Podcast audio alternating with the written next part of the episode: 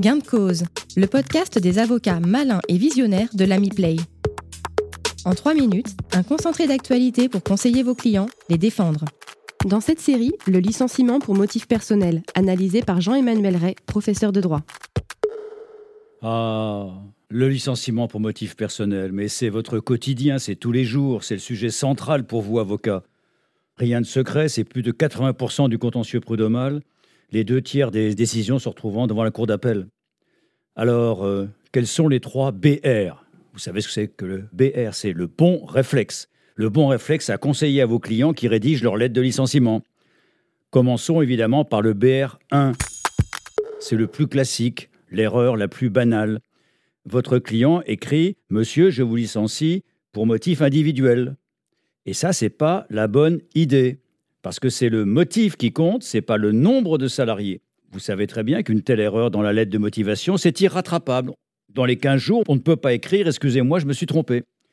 Exemple classique euh, suite à l'installation d'un supermarché en face de sa boucherie, le boucher licencie son unique vendeuse. Eh bien, c'est un licenciement individuel, mais pour motif économique. Alors, après le bon réflexe 1, le bon réflexe 2. Surtout, surtout que votre client ne se trompe pas de terrain, et c'est très banal. Dans quelle hypothèse? Eh bien, lorsque c'est un fait de vie personnelle du salarié qui est en cause. Exemple banal aujourd'hui avec les réseaux sociaux, le dérapage qui fait la une du journal local avec le nom de l'entreprise accolé au nom du salarié. Est-ce que je peux le licencier? Pour faute ou pour cause? Et voilà la summa divisio en l'espèce. Je ne peux pas licencier a priori pour faute quelqu'un qui a commis dans sa vie privée des phrases que je trouve tout à fait euh, inquiétantes. Donc, je pourrais le licencier, mais c'est l'objet du prochain épisode, pour TOC, pour trouble objectif caractérisé.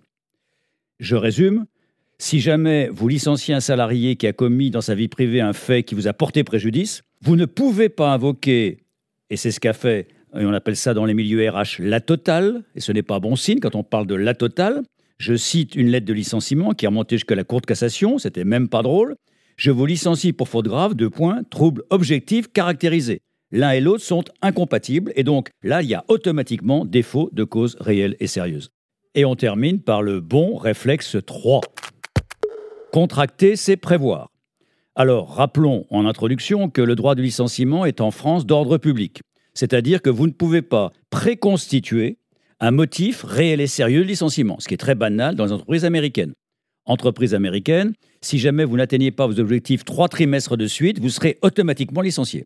Cette clause en France est inopposable aux salariés. Le juge garde le droit de statuer sur des licenciements. Bon, mais on ne va pas s'arrêter là. On ne va pas évoquer les problèmes, on va évoquer les solutions. La solution, c'est l'adage de droit basique contracter, c'est prévoir. Et donc, pour certains cadres dans les métiers sensibles, il vous appartient dès l'embauche d'insérer une clause contractuelle de confidentialité dont l'arrêt Petit Bateau du 30 septembre 2020 montre l'efficacité. Une chef de projet export filme une présentation de mode de l'entreprise Petit Bateau et tenez-vous bien, la met sur son compte Facebook, sachant que sur son compte Facebook, il y avait des concurrents. Elle est licenciée pour faute grave et pleurniche en disant Oulala, oulala, mais qu'est-ce que j'ai fait? J'ai simplement mis en ligne un événement festif. Réponse de la Chambre sociale qui n'aime pas les festivités. Cette publication caractérisait un manquement à l'obligation contractuelle de confidentialité de la salariée. Elle constituait donc une faute grave, rendant impossible son maintien dans l'entreprise. Continuez à faire la différence avec lamiplay.com.